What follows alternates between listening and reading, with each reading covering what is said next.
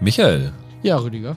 von Gangs of New York soll eine Fernsehserie produziert werden mit neuen Figuren, aber einem alten Bekannten dabei, nämlich Martin Scorsese will die ersten beiden Folgen inszenieren, was das Ganze natürlich schon mal sehr interessant macht. Einen Streaming-Anbieter gibt's noch nicht, aber wenn du dir aussuchen könntest, wer dort mitspielen sollte, wen würdest du dir aussuchen? Das ist total geil, dass sie das machen. Also, das ist einer meiner absoluten persönlichen Lieblingsfilme. Das ist für mich irgendwie so die News des Jahres, dass da was kommt. Aber mit anderen Figuren tatsächlich. Also nicht die Figuren, die im Film aufgetaucht sind. Ja, genau, das ist eine komplett eigenständige Geschichte. Interessant. Aber dann in der Zeit wahrscheinlich angesiedelt. Ja, ich glaube kurz danach oder sowas. Also, aber schon in den 1860ern muss es ja sein. Ja. Ist ganz schwierig, wenn man die Rollen natürlich nicht weiß. Ich hatte jetzt überlegt, wer würde denn in die Rollen aus dem Film passen, aber da fällt mir irgendwie niemand ein. Aber einfach, weil ich ihn immer gerne sehe. Und äh, das ist ja so eine Einwanderergeschichte, Gangs of New York. Und äh, vor allem irische Einwanderer so im Mittelpunkt stehen. Da würde ich den alten Pierce Brosnan da gerne sehen. Der kommt daher und den könnte ich mir super in so einer Geschichte vorstellen. Ich meine, hier sein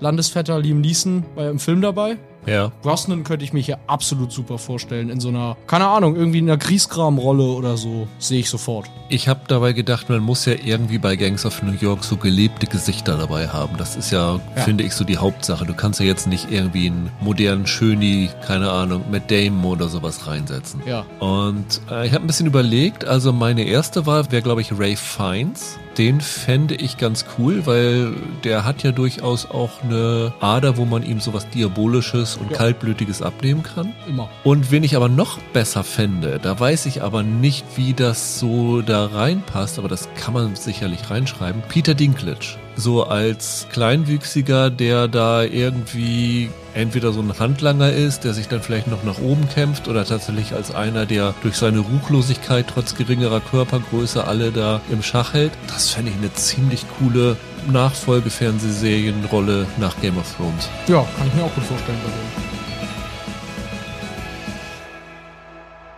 Hallo und herzlich willkommen zu einer neuen Ausgabe von Serienweise. Mein Name ist Rüdiger Meier und ich begrüße wie so häufig Michael Hille. Hallo. Ja, wir haben diese Woche befreit von den Herr der Ringe Fesseln nur eine Folge für euch im Gepäck. Aber das heißt ja nicht, dass sie sich weniger lohnt. Nämlich, wir haben gleich drei neue Serien, beziehungsweise eine ganz neue Serie und zwei Fortsetzungsstaffeln im Gepäck für euch. Wir werden heute nämlich sprechen über eine neue Science-Fiction-Serie bei Prime Video, die auf Deutsch Peripherie heißt. Eine Adaption eines Romans, beziehungsweise dem Auftakt einer Romantrilogie von William Gibson. Dann sprechen wir über die zweite Staffel unserer aller Liebling Barbaren, die ja eigentlich nach der Schlacht im Teutoburger Wald hätte vorbei sein sollen, aber aufgrund des großen Erfolges geht es jetzt weiter. Glaubst gar nicht, was in dem Wald noch alles passiert Ja, ist. Und wir haben uns da ein paar Folgen angeschaut und werden natürlich auch drüber sprechen. Und dann geht es zum Abschluss noch über die zweite Staffel von Gangs of London. Da haben wir in der ersten Staffel, da warst du nicht dabei, Michael, ne? Nee. Da waren Holger und ich dabei und waren da von einigen Teilen sehr, sehr angetan, weil es mit die genialsten Action-Szenen des letzten Jahres dort drin gab. Und davon gibt es jetzt eine zweite Staffel und über die werden wir auch sprechen. Wir freuen uns natürlich wieder wenn ihr uns Feedback gebt. Letzte Woche ist schon wieder sehr, sehr viel gekommen. Das fand ich sehr, sehr schön und gerne Mails an serienweise.web.de. Ihr könnt uns finden auf Twitter unter @serienpodcast und ihr könnt uns natürlich auch sehr, sehr gerne abonnieren, bewerten und euren Freunden empfehlen. Dann lass uns mal loslegen mit Peripherie im Original The Peripheral. Startet heute bei Prime Video. Es sind insgesamt acht Folgen, also das wird noch bis Dezember laufen. Total ungewöhnlich. Prime macht doch sonst normalerweise drei Folgen zu Beginn. So war das doch zum Beispiel bei The Boys immer. Genau. Ja gut, bei Herr der Ringe haben sie es jetzt nicht gemacht, aber Peripherie ist jetzt eigentlich nicht so ein Ding. Wie war es damals bei Outer Range? Oh, ich glaube, da hatte man doch auch gleich zwei oder drei Ja. Folgen. Aber bei Herr der Ringe waren doch auch zwei Folgen. Ja, stimmt, Start, richtig, Ne? stimmt. Also bisschen ungewöhnlicher Veröffentlichungsrhythmus. Ich habe ja eben schon gesagt, es ist eine Adaption eines Romans von William Gibson, der 2014 erschienen ist, der der Auftakt einer Trilogie sein soll. Die wird gemeinhin Jackpot-Trilogie genannt, aufgrund eines Ereignisses, das innerhalb dieser Welt stattgefunden hat. Es gibt, glaube ich, zwei Romane sind erschienen. Ne? Der dritte Genau. Roman ist noch gar nicht da. Also die Trilogie ist nicht vervollständigt bislang. Exakt. Und William Gibson ist ja so eine Sci-Fi-Ikone, kann man sagen. Ja, Der hat 1984 angefangen zu schreiben, hat damals das Buch New Romancer auf den Weg gebracht, was so ziemlich alle Science-Fiction-Preise abgeräumt hat, das auch wieder Auftakt einer Trilogie gewesen ist und erstaunlicherweise bisher noch nicht verfilmt worden ist, weil das ist eigentlich, wenn man William Gibson hört, würde man denken, als erstes verfilmt jemand Neuromancer. Aber da sind ja schon einige dran gescheitert. Ja, das Spannende ist ja, ich glaube, auf Gibson geht der Begriff Cyberspace zurück. Exakt, Cyberspace, Cyberpunk. Matrix auch, ne? Das genau, Wort genau. Matrix war auch drin. Also er hat so ein ganzes Science-Fiction-Genre und jede Menge Begriffe entwickelt, die wir heute noch benutzen. Und Peripherie greift davon vieles wieder auf. Also hier hast du auch wieder Cyberspace und sowas alles dabei. Mhm. Das Interessanteste, was ich in der Recherche gefunden hatte, war, dass dieser Neuromancer ja unter anderem von Tim Miller, also dem Deadpool-Macher, schon adaptiert worden sollte, aber vorher eigentlich noch von jemand anderen und der ist da wirklich jahrelang hinterher gewesen. Das ist Vincenzo Natali, der den Film Cube gedreht hat. Der ist ein Riesenfan dieser Bücher, der hat auf seiner Webseite das bisher unproduzierte Drehbuch, das er geschrieben hat, veröffentlicht. Er hat jede Menge Produktionsskizzen veröffentlicht. Also das ist, glaube ich, immer sein Traum, Neuromancer zu verfilmen. Und da ist es insofern ganz lustig, dass er hier Regie geführt hat bei Peripherie. Ja. Äh, zumindest die ersten drei Folgen, glaube ich, hat er inszeniert. Ich weiß gar nicht, wie viel hast du gesehen, Michael? Ich habe vorhin noch die fünfte Folge fertig bekommen. Okay, also ich habe nur drei Folgen Mhm. geschaut und ich weiß, dass bei denen, glaube ich, immer Nathalie als Regisseur aufgeführt war. Bin mir jetzt nicht sicher, wie es danach war. Bei vier und fünf hast du es im Kopf? Ich habe nicht drauf geachtet. Ja, aber auf jeden Fall ist er so der, der stilgebende Regisseur hierbei. Und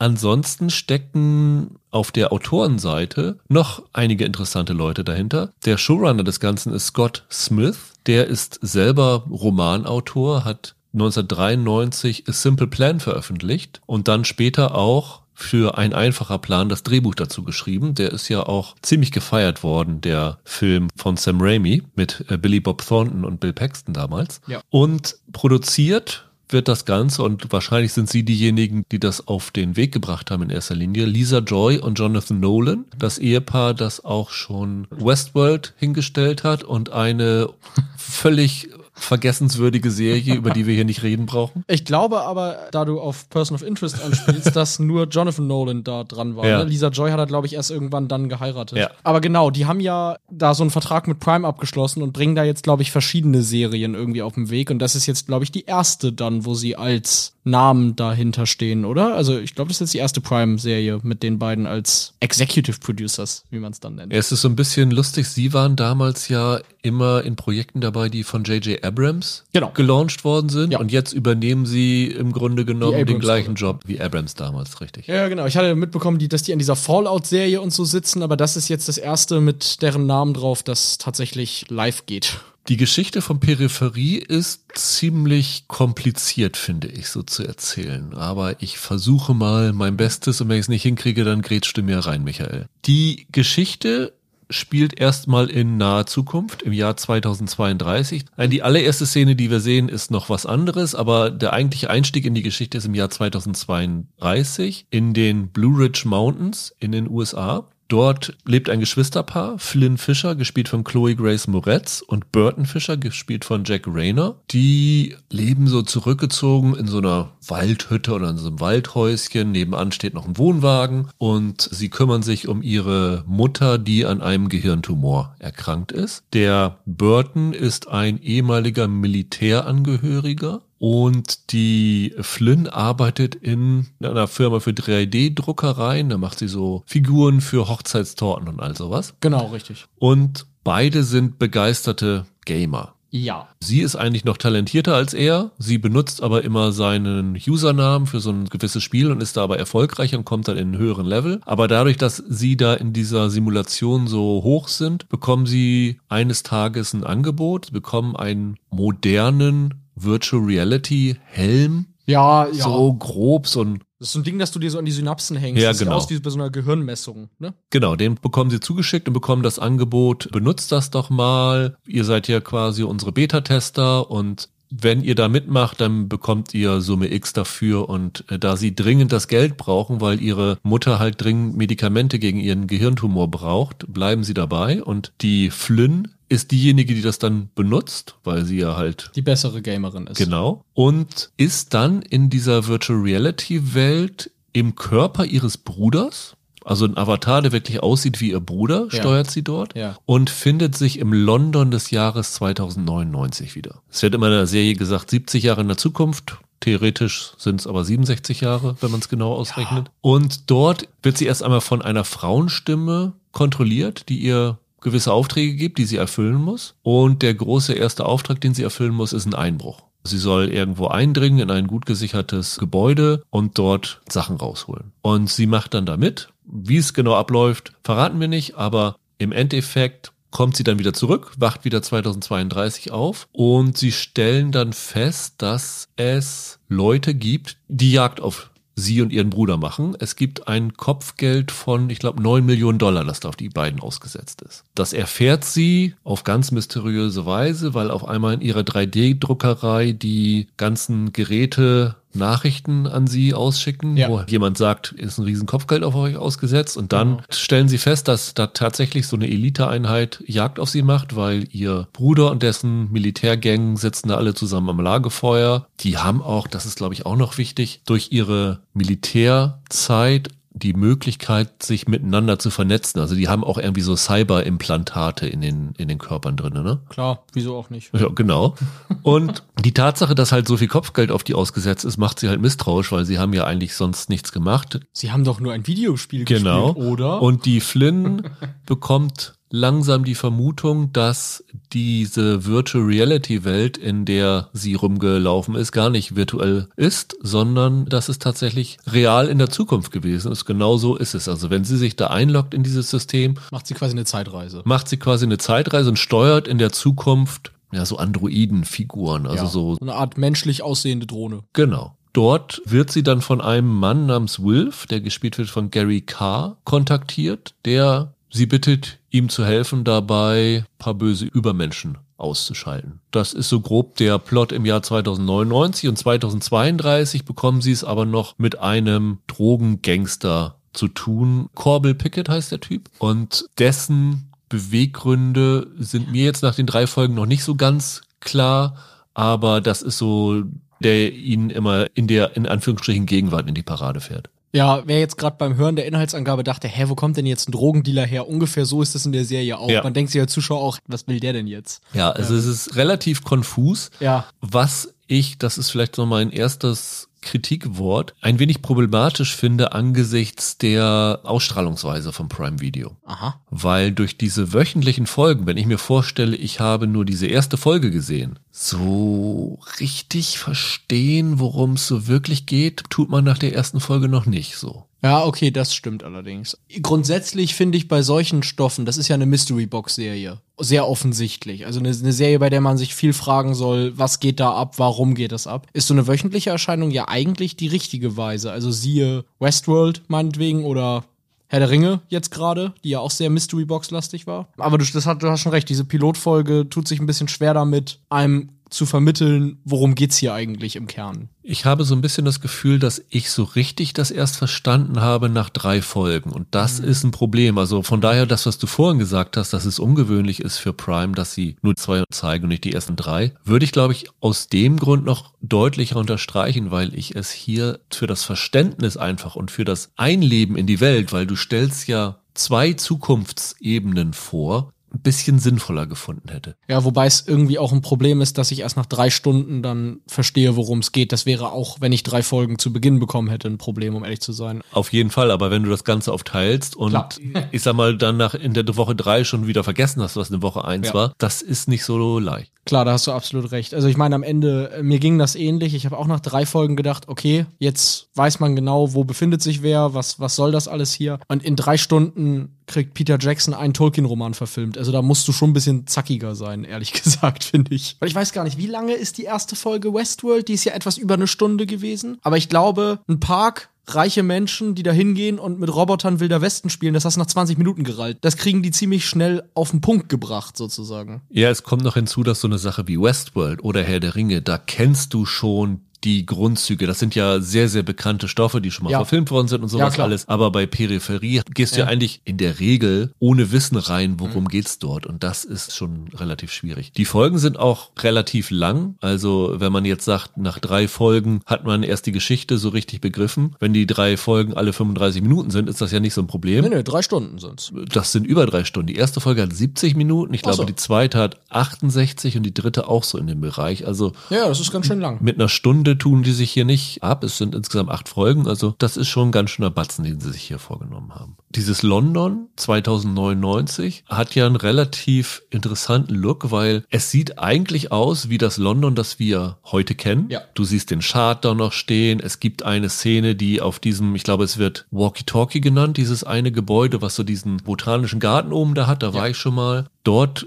haben sie gefilmt. Das Futuristische daran ist, dass es überall in der Stadt riesige Statuen gibt. Ich weiß gar nicht, wie hoch ist der Chart, aber die sind mehr als doppelt so hoch wie der Chart. Das sind teilweise so griechische Diskuswerfer, Statuen, die du normalerweise in Museen siehst. Ich bin mir nicht ganz sicher, ob diese Statuen alle diese Funktion haben, aber es wirkt irgendwann über ein Gebäude gesagt, dass dieses Gebäude CO2 aus der Luft filtert. Ja. Also es scheint so zu sein, als ob es so eine moderne Erfindung ist, wie diese Riesenskulpturen irgendwie die Luft reinigen können. Und was auch noch auffällig ist in dem London, ist, dass dort keine oder fast keine Menschen zu sehen sind. Die Stadt ist also relativ menschenleer. Es wird immer drüber geredet, über ein Ereignis, das dazu geführt hat. Das ist das vorhin schon angesprochene Jackpot-Ereignis. Was es genau ist, verraten wir nicht. Aber es hat irgendwie dazu geführt, dass die Menschheit auf jeden Fall stark dezimiert worden ist. Ja, genau. Es ist so eine futuristische Postapokalypse, wo die sich da befinden. Das ist im Jahr 2032 noch nicht. Also Nee. da ist dieses Ereignis noch nicht gewesen. Das ist irgendwie in der Zwischenzeit. Und das Ja. ist auch so ein bisschen, was die Flynn dann so gerne herausfinden will. Also sie erfährt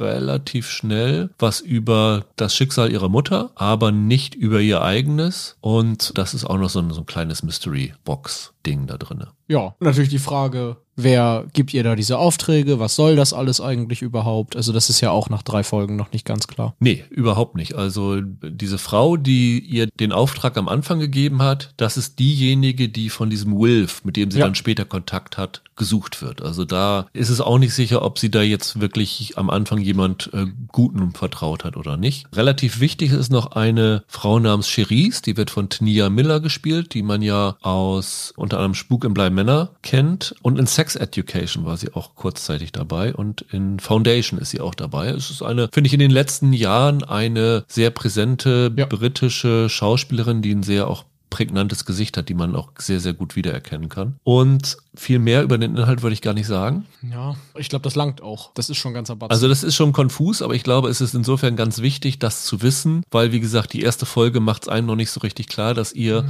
wenn ihr euch darauf einlässt, ungefähr wisst, womit ihr es hier in dieser Serie überhaupt zu tun habt. Ich finde, bevor wir in die Serie einsteigen, müssen wir mal kurz über diesen Titel reden. Gibt es dieses Jahr einen unattraktiveren Serientitel als Peripherie? Ich habe diesen Titel gelesen, als der Trailer rauskam, und gedacht, das ist ja furchtbar. Also das klingt so spannend wie eine Mathevorlesung. Ich bin mal gespannt, wie sie das im Deutschen dann rüberbringen, weil es wird gesagt als Erklärung von dem Originaltitel The Peripheral, dass ein Peripheral das ist, was entsteht, wenn jemand anderes so eine Androidenfigur übernimmt und also sozusagen in dorthin reist. quasi, Genau. ja. Und ob das Ganze im Deutschen einfach Peripherie genannt wird, das finde ich irgendwie ein bisschen komisch, ja. Das ist doch ein furchtbarer Titel. Warum heißt das Ding nicht Jackpot? Das kann ich mir wenigstens merken, das Wort. Also jetzt mal ganz blöd gesagt, aber die heißt doch auch Jackpot-Trilogie, die Romanreihe. Aber Peripherie? Ich werde keinen Menschen in meinem Bekanntenkreis dazu kriegen, in eine Serie reinzugucken, egal wie hoch ich die anpreise, wenn ich sage, das Ding heißt Peripherie. Die Hälfte ist da schon raus. Findet an der Peripherie der Wahrnehmung statt, die Serie. Es ist finde ich wirklich super unattraktiv, diesen Titel. Ich weiß, der Roman heißt auch so, aber das geht nicht. Also, das geht wirklich nicht. Findest du die Serie denn attraktiver als den Titel?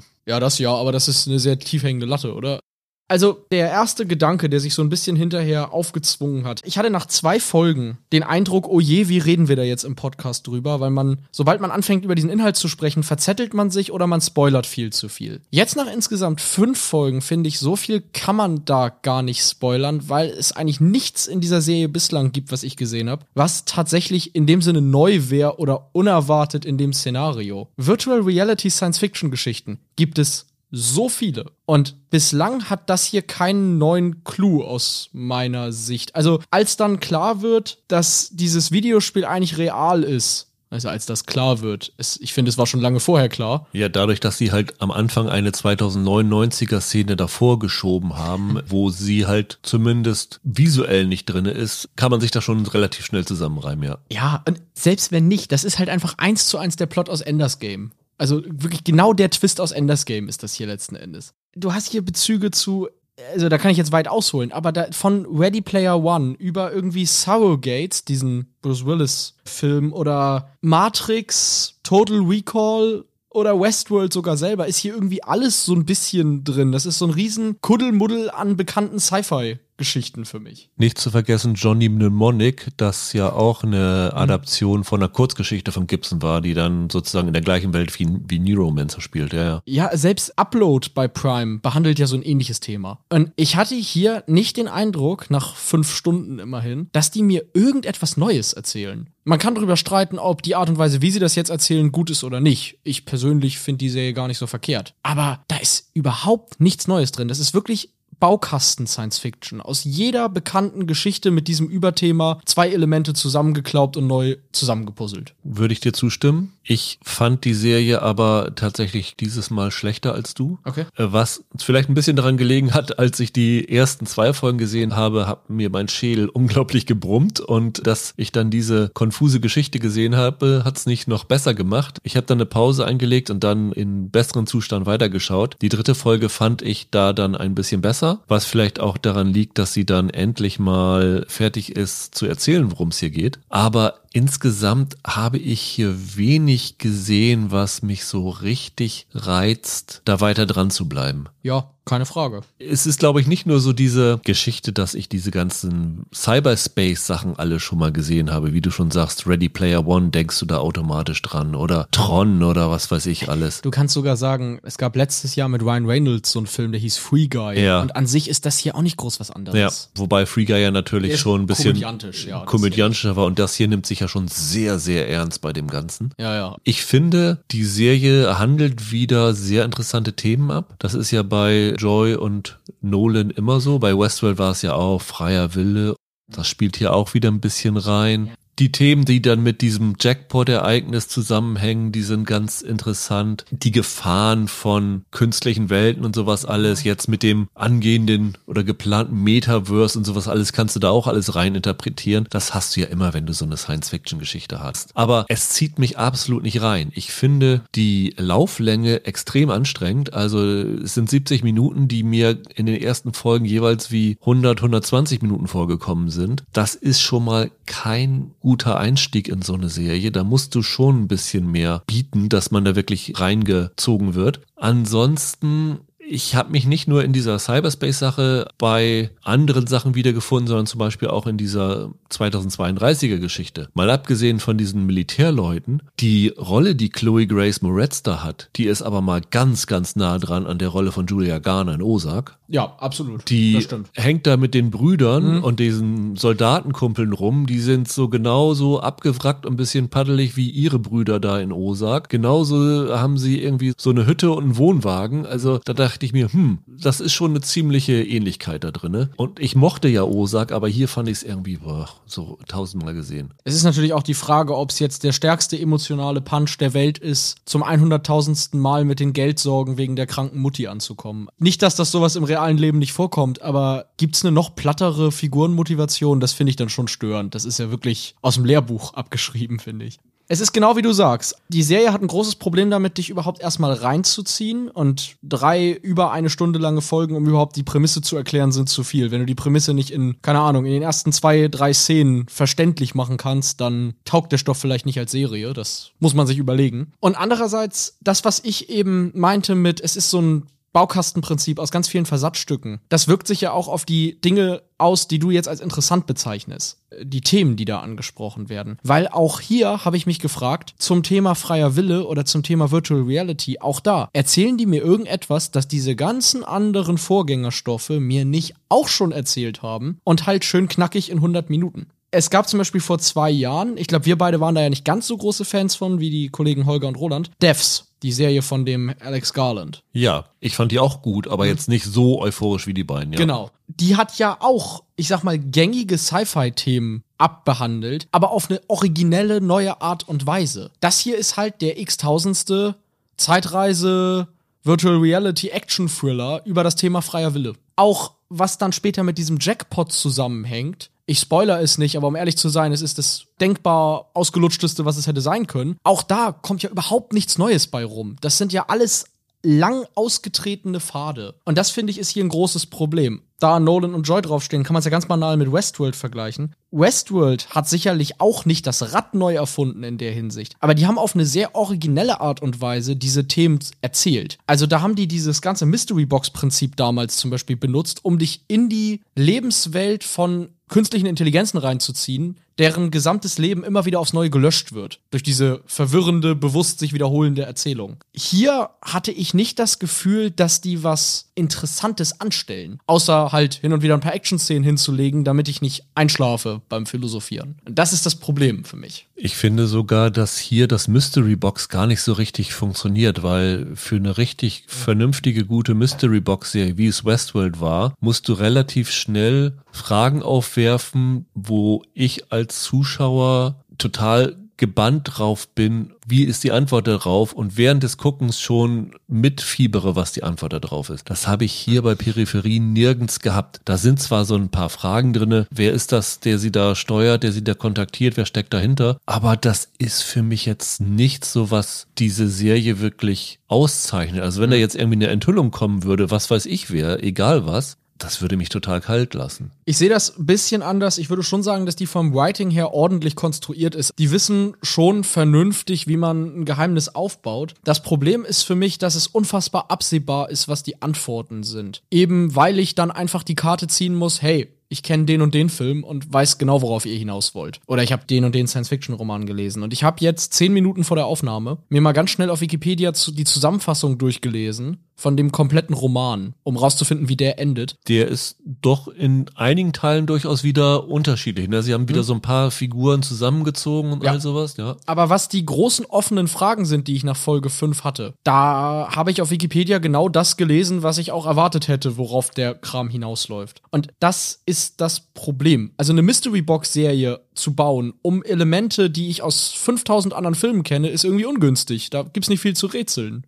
Wir haben die letzte Folge ja beide jetzt noch nicht gesehen. Hast du das Gefühl, da du jetzt schon ein bisschen weiter bist, dass diese erste Staffel tatsächlich diesen Roman auserzählt? Ja, kann schon sein. Also, sie weichen dann ja doch inhaltlich auch ein bisschen ab. Also, sie strecken ja ein paar Passagen. Es kann schon sein, dass sie den zu Ende erzählen. Theoretisch kannst du hier aber auch beliebig noch irgendwie eine Staffel dazwischen schreiben. Also, das ist ein relativ offenes Konzept, ne? Schwer zu beantworten. Ich habe mir nicht die Inhaltsangabe durchgelesen, sondern ich habe mir die Kritiken durchgelesen, die dieser Gibson-Roman damals bekommen hat, also 2014. Und da muss man ja aber auch schon sagen, dass die relativ durchwachsen gewesen. Es gab ein paar, die den gefeiert haben, aber es gab auch sehr, sehr viele kritische Stimmen, die das als einen der schwächeren Beiträge von Gibson betrachtet haben. Und ich habe so ein bisschen das Gefühl, dass die Serie genau diese gleichen Reaktionen hervorrufen wird. Und dann ist halt wirklich die Frage, wenn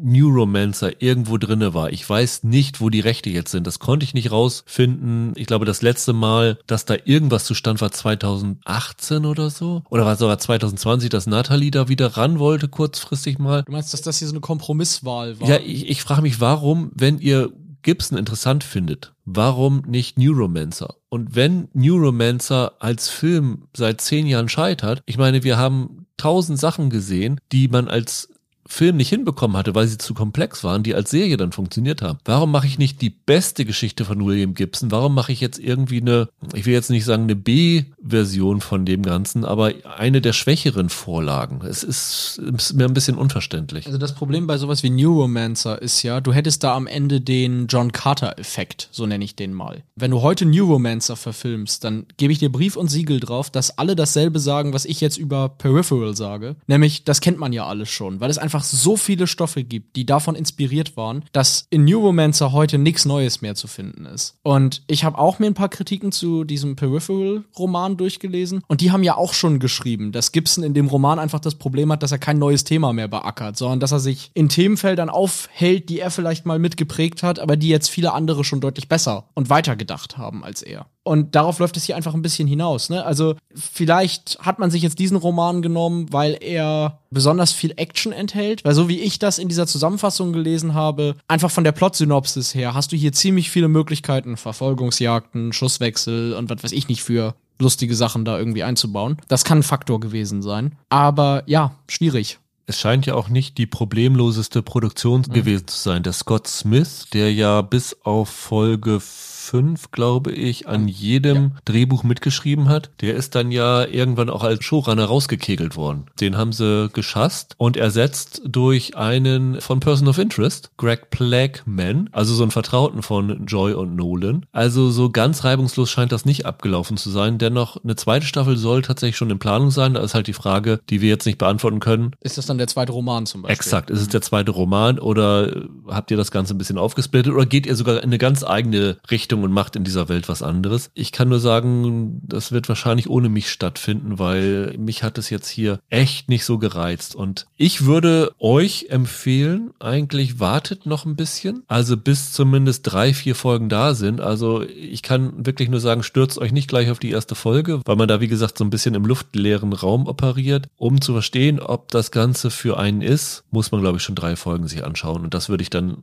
eher auf einmal machen als im Wochenabstand, glaube ich. Ja, also ich sag's mal so, ich fand die schon ein bisschen besser als du. Ich finde schon, wenn man Sci-Fi-Fan und Nerd ist, auch wenn man das hier dann alles schon kennt, dann hat man hier auch Elemente, die einem Spaß machen. Ich finde das Worldbuilding zum Beispiel ganz interessant von diesem futuristischen London. Ich finde auch dass die Action hier ganz ordentlich inszeniert ist. Das ist alles jetzt nicht bahnbrechend oder so, aber die ist schon sauber umgesetzt. Mir hat auch die Chloe Grace Moretz, wie so oft, eigentlich ziemlich gut gefallen. Ich finde, die passt hier gut rein. Die zeigt wie so oft, wie eigentlich seit Kick-Ass, dass sie auf solche Rollen irgendwie abonniert ist. Und ich finde tatsächlich, man kann als Sci-Fi-Fan schlechter seine Zeit verbringen als jetzt hiermit. Es ist nur schlicht nichts was einen dazu animieren wird, über das Gucken der Folgen hinaus sich mit Freunden dazu auszutauschen oder so. Man guckt das runter, man lässt sich da ganz gut von berieseln und dann hat sich's. Für mich war es wirklich harte Arbeit. Aber was die Besetzung angeht, fand ich es auch neben Moretz, den äh, Gary Carr fand ich super, der diesen Wilf Netherton spielt, der ja in unserer beider Lieblingsserie The Deuce dabei war, genauso wie ja. Chris Coy, der da in The Deuce de Paul gespielt hat. Der taucht hier als eine so ziemliche Nebenfigur nochmal auf. Äh, wie gesagt, die Tania Miller gucke ich mir sehr, sehr gerne an. Also Besetzung ist in Ordnung, aber mir hat das Pacing hier nicht gefallen. Und ich habe ja bei Herr der Ringe gesagt, wie toll es mir gefallen hat, dass sie sich da Zeit gelassen haben, die Geschichte zu erzählen. Hier war es selbst mir zu langsam. Also okay. bis ich da richtig drinne war, ich glaube, obwohl vielleicht ist es sogar, ich bin da glaube ich immer noch nicht richtig drinne nach drei Folgen. Also das war leider nicht meins. Das trifft auch auf die erste Staffel unserer zweiten Serie zu nämlich Barbaren. Die fandst du nicht gut. Die erste Staffel, äh, ich glaube, die haben wir hier ziemlich zerrissen im Podcast. Ich erinnere mich auch dran. Äh, ich weiß gar nicht, ob du dabei warst. Ich glaube, Holger war dabei, ja, wenn ich mich nicht ganz täusche. Holger war dabei, ich erinnere mich. Ich habe die Folge, glaube ich, zweimal gehört. Ich musste sehr lachen. Es war ja die Verfilmung der Schlacht im Teutoburger Wald, also der Varusschlacht. Die Serie war ja damals als Miniserie ausgerufen, endete auch damit. Und dann kam ja irgendwann von Netflix diese Zahlen raus. Da hieß es, dass die erste Staffel 35 Millionen Haushalte gesehen hätten weltweit hm, oder ja, irgend sowas. Genau. Also demnach war es, glaube ich, die erfolgreichste deutsche Netflix-Produktion bisher. Und dann hat es nicht lange gedauert, bis sie gesagt haben, ach, dann machen wir doch mal Barbaren 2, weil die Helden sind ja noch alle am Leben. Die haben ja die bösen Römer besiegt. Also können wir da doch einfach mal weitererzählen. Und genau das machen sie auch. Die äh, zweite Staffel setzt jetzt ein halbes oder ein Jahr nach der Schlacht ein. Ein Jahr. Ein Jahr nach der Varusschlacht ein. Die Römer haben wieder neue Legionen versammelt unter Germanicus und seinem Vater. Da soll jetzt eine neue Legion eingeführt werden, dass sie die bösen Barbaren endlich richtig vernichten können. Währenddessen ist der Arminius komplett auf die Seite der Barbaren gewechselt. Die Tusnelda, die bekommt ein Kind und die bereiten sich darauf vor, dass die Römer zurückschlagen werden. Die erste Szene der zweiten Staffel ist gleich so ein Robin Hood-mäßiger Überfall auf eine Truppe von Römern, die da durch den Wald ziehen und dann mit halt simpelsten Methoden vernichtet werden. Und das ist eigentlich, ist eigentlich die Hauptgeschichte. Also die, die Sache geht weiter. Dadurch, dass die Römer mehr Mann zusammen haben, suchen die Barbaren halt neue Allianzen. Sie sind personalmäßig hoffnungslos unterlegen den Römern und deswegen versucht Arminius eine Partnerschaft mit dem Markomannen-Anführer Marbot, der hier gespielt wird von Muratan Muslu. Arminius wird weiter gespielt von Lorenz Rupp, Tusnelda von Jean Gozot. Und der will halt, dass die sich zusammentun um die Römer ein für alle Mal aus Germanien zu vertreiben. Ja. Und dann kommt noch hinzu, das ist das andere Ding, dass der Arminius, wir erinnern uns ja in Rom aufgezogen worden ist. Als kleiner Junge ist er ja von seinem Vater an die Römer gegeben worden, zusammen mit seinem Bruder. Und dieser Bruder taucht hier jetzt auch auf und der ist aber weiterhin noch ganz fest auf römischer Seite. Flavus wird gespielt von Daniel Donskoy und will halt seinen Bruder zur Strecke bringen. Und den Familiennamen wieder reinwaschen, weil er ja dadurch, dass sein Bruder halt die Römer besiegt hat, in Rom ziemlich ausgestoßen gewesen ist. Ja. Viel mehr würde ich über diese belanglose Geschichte auch nicht erzählen wollen. Du hast mehr über die Geschichte jetzt geredet, als die das in der Serie machen. Das ist total faszinierend, was du da rausgeholt hast. Also gut, fairerweise, ich habe nur zwei Folgen von der zweiten Staffel gesehen. Ich habe drei Folgen gesehen, habe ich eine mehr gesehen als du. Boah, du bist hart im Ich Leben. hätte sogar noch mehr geguckt, weil es waren nur drei Folgen da, das muss man dazu sagen. Findest du es jetzt plötzlich gut oder bist du hart im Nehmen? Beides. Hättest du gern. Also gut nicht, aber ich finde, die zweite Staffel ist nicht mehr ganz so desaströs wie die erste Staffel, hat aber weiterhin die gleichen Probleme. Aber ich finde, diese zweite Staffel ist super zum Hate-Watchen und sich darüber lustig zu machen. Okay. Ich habe da so viel Spaß dabei gehabt, weil ich mich immer frage, wie kann man so einen Blödsinn schreiben? Es gibt einen Satz, da habe ich gedacht, alter Schwede, ich verstehe, warum die Serie im Ausland so ein Hit geworden ist und in Deutschland eher nicht. Weil die im Ausland verstehen nicht, was die Deutschen dafür Dialoge sagen. Also das ist so dann schlimm. das doch mit Untertiteln dann. Oder stehen da dann einfach andere Sätze? Ja, aber das ist anders, wenn du eine Serie in einer Originalsprache guckst, ja. die du nicht verstehst und nur die Texte liest. Das ist nicht so schlimm. Das ist genauso, als wenn du deutschen Schlager hörst oder englische Schmusesongs. Die Liedtexte können genau das gleiche sein. Ja, ja aber du hast irgendwie einen anderen Bezug dazu. Es kribbelt nicht so doll, ja. meinst du, ja. Und wenn ich jetzt höre, wie Tusnelda in dieser, ich glaube gleich in der ersten Folge zu ihrem Arminius sagt, wie er denn doch mit dem Marco Mann sich treffen soll,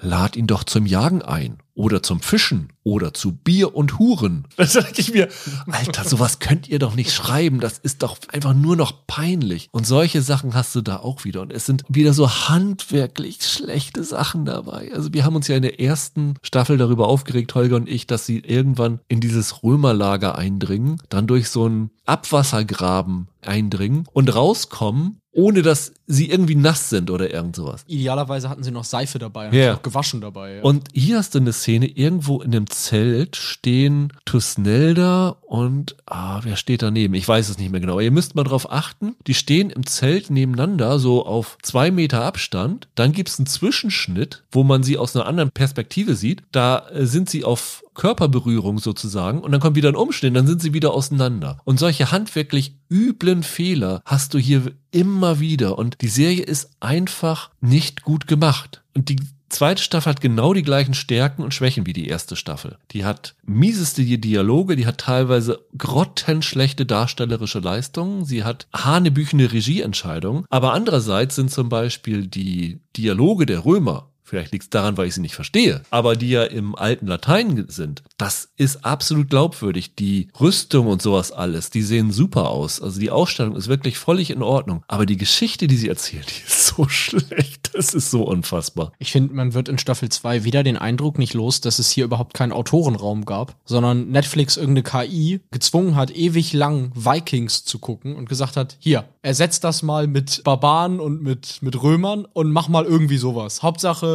halbnackte Männer grölen die ganze Zeit und hauen sich die Köpfe ein. Ich finde, es wirkt wieder genauso. Mein Eindruck ist nicht anders, als er bei der ersten Staffel war, wenn ich ehrlich sein soll. Sie halten sich ja teilweise auch wieder tatsächlich an historischen Fakten. Also Ja, teilweise. wo teilweise. passt. Es gibt Sachen, die kannst du nachlesen, die stimmen so halbwegs. Also, dass zum Beispiel der Germanicus dann gekommen ist und sowas alles und diese Geschichte mit den Markomannen und dieser versuchten Allianz, das haut alles hin. Aber es gibt halt auch Sachen, die sind völlig aus der Luft gegriffen, was okay ist. Es ist eine fiktionale Serie, es ist eine Zeit, die rudimentär durch eine Quellenlage nur abgedeckt ist. Das kann man alles gerne machen, das will ich gar nicht kritisieren. Aber wenn ihr euch was einfallen lasst, dann doch bitte mal was Originelles und was Cleveres und nicht so was Abgegriffenes. Also, das finde ich echt schade. Naja, aber sie haben halt auch mit abgegriffenem 35 Millionen Haushalte erreicht. Warum dann anstrengen für Staffel 2, so blöd das jetzt auch klingt? Ich bin ja gespannt, ob das wirklich auch in der zweiten Staffel so funktioniert. Weil 35 Millionen Haushalte, finde ich, kannst du auch haben, indem du sagst, und so haben sie es ja verkauft, das ist Vikings aus Deutschland. Dass du sozusagen erstmal die Leute hast, die da neugierig reinschauen. Ob sie bei einer zweiten Staffel dabei sind, weiß ich nicht. Wie gesagt, es kann auch sein, einfach dadurch, dass du diese strunzdoofen Dialoge nicht verstehst im Ausland, dass da vielleicht so ein Faktor wegfällt, warum man diese Serie nicht mag. Ansonsten ist die Dump Fun.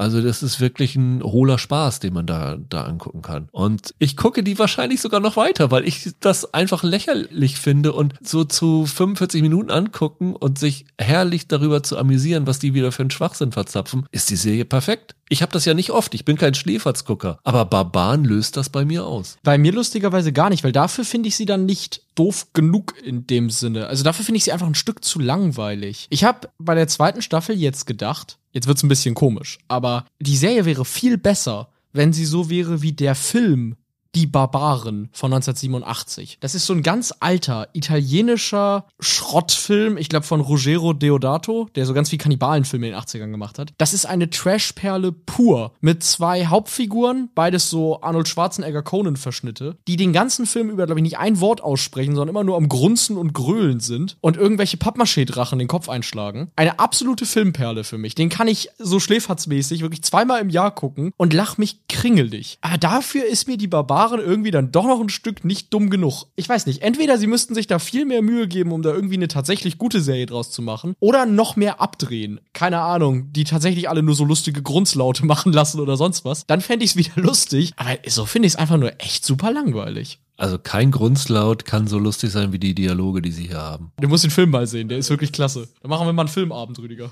Also das stimmt dann insofern, dass die erste Staffel natürlich in dem Punkt noch dümmer gewesen ist, Ja. wenn da Sophie Reuss aufgetreten ist und äh, Bernhard Schütz als Segestes. Oh ja, der war gut. Oder erinnerst du dich noch, als der kleine Bruder von äh, Tusnel da einen auf den Schädel bekommen hat? Ja, das war super. Oh, das war, das war schlimm. Nee, das war großartig. Also, was das angeht, war die erste Staffel viel ja, besser. Ja, genau. Die, So. war, die war viel dümmer. Also Ja. deswegen ist die zweite Staffel rein qualitativ betrachtet besser als die erste. Vielleicht hat sie tatsächlich nicht so einen großen Trash-Faktor wie die erste. Ja, eben. Aber sie ist immer noch unterhaltsam, weil sie halt immer noch nicht wissen, wie man schreibt.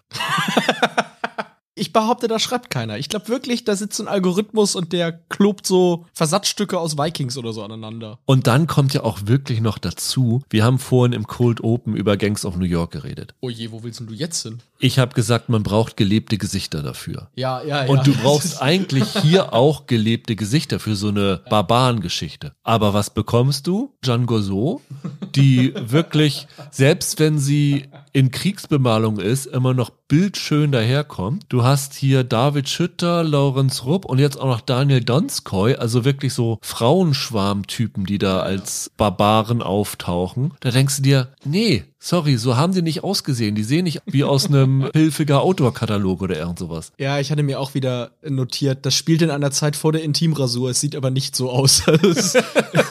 Es- ist wirklich, also ich verstehe das nicht. nee. Das ist halt der Unterschied zu Vikings. Die haben halt auf sowas geachtet. Ja, die hatten markige Typen. Absolut. Genau. Hm. Michael Hurst hat damals gesagt, sie haben für Vikings Valhalla bewusst die Kartei nach, wie er gesagt hat, osteuropäischen Leuten durchgesucht, weil die halt wirklich so markante Gesichter haben, die auch noch nicht so verbraucht sind im Serien- und Filmbereich vor allen Dingen. Die halt irgendwie was Markiges haben, Genau. wo du sagst, ach, den erkenne ich wieder, der hat so ganz markantes Kinn oder Ja, sowas. und vor allen Dingen, das sind so Typen, die- kann ich mir vorstellen, dass sie in dieser Zeit gelebt haben. Ja, ja, klar. Wenn ich mir hier Barbaren angucke, kann ich mir bei niemandem davon vorstellen, dass sie zu der Zeit gelebt haben. Nee. Außer vielleicht von ein paar römischen Feldherren noch. Das ist halt ein echtes Problem. Die durchgängig ordentlich gewaschenen Haare sind tatsächlich ein, ein Schönheitsmanko hier. Ja, und das verstehe ich nicht. Warum könnt ihr die Schauspieler nicht, bevor sie in die Szene kommen, zweimal durch den Schlamm laufen lassen? Was soll das? Das würde die Serie gleich viel geerdeter und glaubhafter machen. Also, großer Unterhaltungsfaktor. Ja. Wenn ihr die erste Staffel gemocht habt, Kommt wieder rein. werdet ihr die zweite mögen. Wenn ihr euch über die erste Staffel schon köstlich amüsiert habt, werdet ihr euch auch über diese zweite köstlich amüsieren. Und wenn ihr auf richtig harten Trash steht, guckt den Film Die Barbaren. Der ist nochmal ein anderes Kaliber. Kommen wir zu unserer dritten Serie. Da geht's auch um Action, die aber zumindest in der ersten Staffel auf einem ganz anderen Kaliber gewesen ist. Gangs of London ist gestern mit der ersten Folge bei Sky Atlantic gestartet, kommt dann auch wieder im Wochenrhythmus mit acht Folgen, auch bis zum 8. Dezember, also ungefähr der gleiche Rhythmus wie bei Peripherie. Kann man die dann auch bei Wow wieder streamen? Ja. Da geht's ja um so einen Bandenkrieg im London der Gegenwart. Das ist ja die Ausgangsgeschichte. In der ersten Folge ist ja der Oberboss gestorben, der da von Colmini dargestellt worden ist. Dann hat der Sohn übernommen, der aber noch nicht so ganz akzeptiert gewesen ist. Dann gab's halt ein Machtvakuum und viele verschiedene Gangs haben versucht, sich so die Herrschaft über die Londoner Unterwelt an sich zu reißen. Die erste Staffel hat dann damit geendet, dass der Sohn erschossen worden ist. So wirkt es zumindest. Es wurde immer mal gemunkelt, er könnte der zweiten Staffel zurückkommen. Ob es so ist, glaube ich, werden wir nicht verraten. Aber auf jeden Fall steckt halt hinter diesen ganzen Gangs noch so eine unsichtbare Übermacht. Die heißen die Investoren. Die kontrollieren sozusagen alles dort in London und die haben jetzt in der zweiten Staffel einen neuen Aufräumer nach London geschickt, kann man sagen. Koba, der dafür sorgen soll, dass dort alles mit rechten Dingen zugeht, dass das Ganze nicht außer Kontrolle gerät. Und dann gibt es da wieder einen Bandenkrieg zwischen den verschiedenen Faktionen, also die von Michelle Fairley gespielte Ex-Frau und Mutter von den beiden Verstorbenen ist wieder dabei, die ehemalige rechte Hand ist wieder dabei von denen. Es sind noch so ein paar Waffenhändler, Drogenhändler, also alles, was du dir vorstellen kannst und das kollidiert dann halt wieder in dieser zweiten Staffel. Die erste Staffel hatte ja Gareth Evans. Das Genie hinter den The Wait-Filmen. Genau. Die ja somit die besten Actionfilme der letzten Jahre sind. Und der war Produzent und ich glaube, er war ja auch Showrunner von dem ersten. Mhm. Der steckte auf jeden Fall dahinter, hatte damals die Folgen 1 und 5 inszeniert und die fünfte gerade Die erste auch schon, das waren wirklich spektakuläre Actionsequenzen. Das waren, ich glaube, wir haben ihm auch einen serienweise Award für die beste Action gegeben. Die waren einfach fantastisch. Ich glaube, was die in der fünften Folge an Pyrotechnik abgefackelt haben. Andere Serien schaffen das in zehn Staffeln nicht. Das war wirklich spektakulär. Und hier in der zweiten Staffel hat sich aber Gareth Evans äh, zurückgezogen. Er ist nicht mehr so richtig involviert da drin, hat keine einzige Folge inszeniert, hat noch einen Produzentencredit, aber da weiß man ja auch nie, was es heißt, wie genau er da drin ist. Er hatte in der ersten Staffel, glaube ich, noch einen Co-Showrunner, diesen Matt Flannery. Ja. Der ist auch raus. Ja. So, und stattdessen ist es jetzt der Cohen Hardy, der hinter The Nun, diesem Horrorfilm über eine böse Nonne, gesteckt hat, ne? Ja, der hatte in der ersten Staffel auch schon vier Folgen inszeniert, Genau, ist jetzt genau. hier auch wieder mit vier dabei, also inszeniert die ersten beiden und die äh, letzten beiden. Evans ist noch mit einem Autorencredit bei der, mit dem Flannery bei der ersten Folge dabei. Also es wirkt so ein bisschen, als ob sie die zweite Staffel noch angeschoben haben und dann äh, sich so ein bisschen zurückgezogen haben. Und so viel kann man von meiner Seite aus sagen. Ich finde, man merkt, dass Gareth Evans darin nicht mehr so involviert ist, oder? Ja, auf jeden Fall. Du willst jetzt darauf hinaus, dass die Action einfach nicht mehr den Punch hat, ne? Das ist so, ja. Ja, Leider das ja. muss man sagen. Also ich habe jetzt noch nicht die ganze Staffel gesehen. Ich weiß nicht, wie viel du gesehen ich hast. habe die Staffel durch. Du hast die Staffel durch. Also mir kam es so vor, als ob diese überragenden Folgen nicht mehr so dabei sind, dass die gefehlt haben. Ja, das stimmt schon. Es gibt hier immer noch gute Action. Es gibt hier vor allem, ich glaube, darauf kommen wir auch gleich, es gibt hier sehr blutige Action. Alter Falter ist diese Oh, Staffel ja. blutig. Also wirklich, oh mein Gott. Das ist tatsächlich ein, ein Punkt, auf den wir zu sprechen kommen müssen. Wobei man sagen muss, die erste Folge war auch nicht unblutig gerade. Die erste Staffel jetzt, ja. Die erste Staffel, ja. Ja, die war auch ganz schön heftig. Also man lernt in Gangs of London sehr schnell, dass jeder noch so banale Gegenstand, der in dieser Serie auftaucht, eine Mordwaffe sein kann. Da gab's diese geniale Szene in der Bar mit dem Glas, Whiskyglas, ne?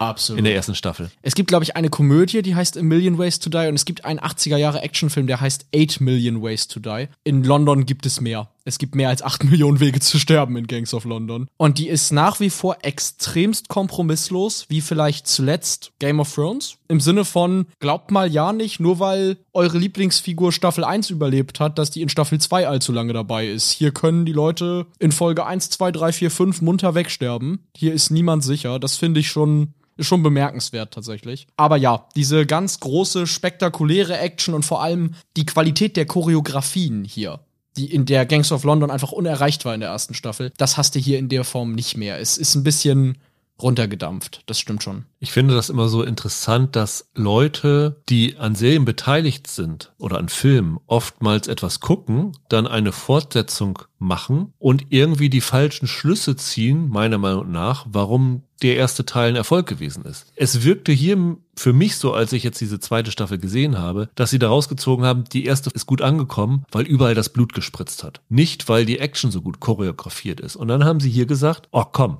wir hauen gleich in der ersten Folge raus, dass da jedes Körperteil auf irgendeine Art und Weise traktiert wird, mhm. dass da Blutfontänen aus Gliedmaßen strömen, von denen du gar nicht wusstest, dass sie Blutfontänen ausstoßen können. Können sie wahrscheinlich auch. Dass da Köpfe abgehackt werden, was ja, weiß ja, ich alles. Ja, also diese erste Folge ist so unfassbar brutal. Da ist Game of Thrones ja, wirklich Kindergeburtstag. Ja, da, da, ist Game of Thrones ab null Jahren freigegeben gegen das, was ja, hier abläuft. Also das ist, ist unglaublich, was hier an Brutalität ist. Diese erste Folge wäre vor zehn Jahren auf dem Index in Deutschland gelandet. Ja, ja, mit so einem Verweis menschenverachtend oder so. Ja, ja, durchaus. Es ist schon wirklich extrem. Und die erste Staffel hat das halt noch gemacht, dass diese Gewalt in einem guten Action-Kontext waren, also auch in einem besseren geschichtlichen Kontext waren, in einer sensationellen Choreografie waren. Die waren so ein bisschen das Sahnehäubchen auf den ja. Action-Szenen. Und hier wirkt es für mich so, als ob das Blut der Hauptgang dieser Serie sein soll, jetzt in der zweiten Staffel. Ja, du hast sicherlich recht, dass die erste Staffel jetzt nicht so klasse war, weil sie so brutal war. Aber das mit dem Sahnehäubchen umschreibt es ganz gut. Es war natürlich auch schön, dass die Action dann tatsächlich deftig war und die da nicht bei jedem Anflug von Blut irgendwie wegschneiden. Ich weiß nicht, ob das jetzt hier nicht vielleicht auch einfach daran liegt, dass die Action generell etwas weniger einfallsreich ist, dass die Brutalität noch mehr heraussticht. Wobei die erste Folge dieser Staffel schon, also die, die ist wirklich sehr, sehr extrem. Man muss jetzt natürlich sagen, die erste Staffel Gangs of London war ja auch eine Serie, die blöd gesagt komplett um ihre Action-Szenen drumherum konstruiert war, oder? Also wegen der Geschichte hat das kein Mensch gesehen. So ging es mir zumindest. Also die war nicht schlecht, das war schon in Ordnung geschrieben, aber das war um die Action-Szenen herum gebaut. Ja, also die Serie an sich war jetzt für mich inhaltlich jetzt auch kein absolutes Highlight. Nee, nee. Es war aber eine gut erzählte Gangstergeschichte. Hier kannst du genau das gleiche sagen, was wir bei Peripherie gesagt haben. Das hast du alles schon mal ja, ja. inhaltlich gesehen gehabt, dass da irgendwie ein Gangster tot ist, dann halt die äh, tausend Leute die Position einnehmen wollen und sowas alles. Das ist nun wirklich nichts Neues. Aber ich habe das Gefühl, dass die erste Staffel zumindest eine relativ stringente Geschichte Geschichte erzählt hast. Du hattest einen Protagonisten, den du gefolgt hast, mit dem du zwar nicht immer konform gegangen bist, aber ein bisschen Loyalitäten aufgebaut hast zu dem einen oder zu der anderen Figur. Hier in der zweiten Staffel weiß ich am Anfang zumindest überhaupt nicht, wer für mich der Anker in dieser Geschichte ist. Wer ist diese Figur, die ich hier verfolgen soll? Um wen geht es hier? Das ist dann diese so ein bisschen Mystery Box mäßig mit diesen ominösen Investors im Hintergrund, aber eine Figur, mit der ich so irgendwie mitfiebere oder so, die fehlt mir hier. Ja, das stimmt. Es ist auch ein bisschen ein Problem in der zweiten Staffel, dass der Ton ein bisschen außer Rand und Band ist. Also der neue Showrunner spielt sehr mit seinen Horrorwurzeln. Es gibt, glaube ich, ist das in der ersten Folge, so ein Home Invasion Setting, wo ich dann dachte, Mensch, ich fiebere gerade irgendwie mit einem voll behaarten albanischen Gangsterboss mit. Und das ausschließlich aufgrund der sehr suggestiven Art, wie das inszeniert ist. Es stimmt, hier fehlt eine klare Fokusfigur und generell ist die Geschichte nicht wirklich irgendwie bedeutend schwächer erzählt als in der ersten Staffel, aber es fehlt halt dazwischen dieses große Spektakel. Außer man freut sich über die extrem blutigen Todesszenen. Da sind nämlich, haben wir ja gesagt, ein paar sehr deftige dabei und das gibt ja, gibt ja auch ein Publikum dafür. Aber der Ton stimmt hier nicht so ganz. Also ich habe dann wirklich ein bisschen gedacht, gerade weil das ja letzten Endes alles Klischees sind, ich bin mir sicher, du kannst hier jede Folge deine Bingo-Karte füllen, wenn du mal abhakst, wie oft jemand sagt, We need to own this city oder This is dirty business. Also irgendwie diese typischen Gangster-Mafia-Formulierungen. Da, wirst du bekloppt, wenn du versuchst, das mitzuzählen. Aber es lädt keiner zu Bier und Huren ein. Immerhin. Aber gerade wenn du so eine extrem klischee-basierte Geschichte hast, dann locker doch mal den Ton an eins, zwei Stellen. Mach das doch nicht so unfassbar düster. Die erste Staffel war auch düster, aber das hier ist ja, boah, das, das ist nicht Shakespeare, Leute. Und ihr erzählt das mit einer bleiernen Schwere. Das fand ich echt doll die nimmt sich schon sehr, sehr ernst, muss man sagen. Da du jetzt ja schon die ganzen, wie viel sind es, acht Folgen dieses Mal? Ja. Äh, durchgesehen hast, ist das abgeschlossen mit diesen acht Folgen? Nee, ne? Es gibt sicherlich noch Pläne, offenes Ende, dritte Staffel. Die können das locker weitererzählen, ja, absolut. Und ich würde es mir auch ehrlich gesagt nochmal noch mal anschauen. Also es war jetzt nicht so, dass ich mit dieser zweiten Staffel irgendwie super unzufrieden war. Ich finde immer noch, die hat auch gute Aspekte. Hier dieser Valid Zuaiter, ich hoffe, es ist richtig ausgesprochen. Der spielt so einen neuen Gangster, Koba. Den fand ich zum Beispiel super. Der hat eine total klasse, rotzige, dreckige Attitüde. Die finde ich total klasse. Da war immer, war immer Feuer, wenn der im Bild war. Das ist derjenige, der ausgeschickt wird, um die anderen Gangster in ihren Bahnen zu halten. Ja, genau. Und der hat relativ am Anfang so eine total geile Szene, wo ihm die anderen Gangster sagen, ey, du kannst dich nicht an den, Fam an den Familien vergreifen von den Leuten. Und dann sagt er irgendwas von wegen, ey, wenn unsere Feinde so dumm sind, Familien zu haben, It's Fair Game oder so. Der ist so ein, ein Widerling. Ich fand den ganz klasse. Das äh, ist das, was dann in diese Home Invasion Szene reinführt, ne? Genau. Ich fand, da sind trotzdem noch Figuren drin, die irgendwie, die irgendwie Spaß machen, auch wenn sie Klischees sind. Ich persönlich habe mich an der Brutalität ehrlich gesagt nicht gestört. Das hat eine extreme Deftigkeit. Die Serie lebt aber auch davon in dieser Staffel, wie schon in der ersten, dass wirklich keine Figur je safe ist. Also hier kann jederzeit eine Zentrumfigur sterben. Und das hält es für mich tatsächlich spannend und unterhaltsam. Ja, aber wenn es eine Figur ist, in die du viel investiert hast und die deiner Meinung nach vielleicht die Figur ist, für die du diese Serie geschaut hast, dann kann das ganz schön schnell nach hinten losgehen, wenn du da keinen nennenswerten Ersatz hast für. Ja gut, aber da sage ich dann sorry an alle Ned Stark-Fans damals. Ihr musstet halt nach neun Folgen abschalten. Ja, aber die hatten ja Personal, das ähnlich interessant war, das nachgerückt ist. Ich finde, hier gibt es von den Leuten, die jetzt wir reden jetzt nur von den Leuten, die wir aus der ersten Staffel kennen, gibt mhm. es vielleicht drei Leute, die ich irgendwie interessant fand, die noch hier, sich hier mhm. rüber gerettet haben. Und wenn dann einer davon drauf geht. Und das sehr früh. Und das sehr früh, das ist schon teilweise frustrierend. Ja, kann ich nachvollziehen. Aber wie gesagt, das macht es für mich irgendwie spannend. Das macht es für mich auch irgendwie lebendig. Und was mir hier wieder gefällt in dem Sinne, ich vergleiche Gangs of London automatisch mit Peaky Blinders. Also einfach, das spielt in einem anderen Setting, ich weiß, aber Peaky Blinders ist relativ ähnlich in der Attitüde. Das ist für mich auch eine Bandenkriminalitätsserie, die ausschließlich um ihre coolen Action-Momente gestrickt ist. Da kann mir jetzt auch kein Peaky Blinders-Fan was anderes erzählt. Ihr guckt das, weil da White Stripes läuft und dann in Zeitlupe coole Ballereien passieren. Und gegenüber Peaky Blinders ist das hier für mich immer noch Topspot. Dafür sind die mir dann hier doch kreativ genug, immer noch in der visuellen Umsetzung. Selbst wenn die Action-Szenen nicht mehr diesen Punch haben. Aber dafür finde ich es immer noch gut genug, dass ich es lieber gucke als Peaky Blinders zum Beispiel. Ich habe Peaky Blinders nie gesehen, deswegen kann ich da jetzt nichts zu sagen. Gefühlt würde ich aber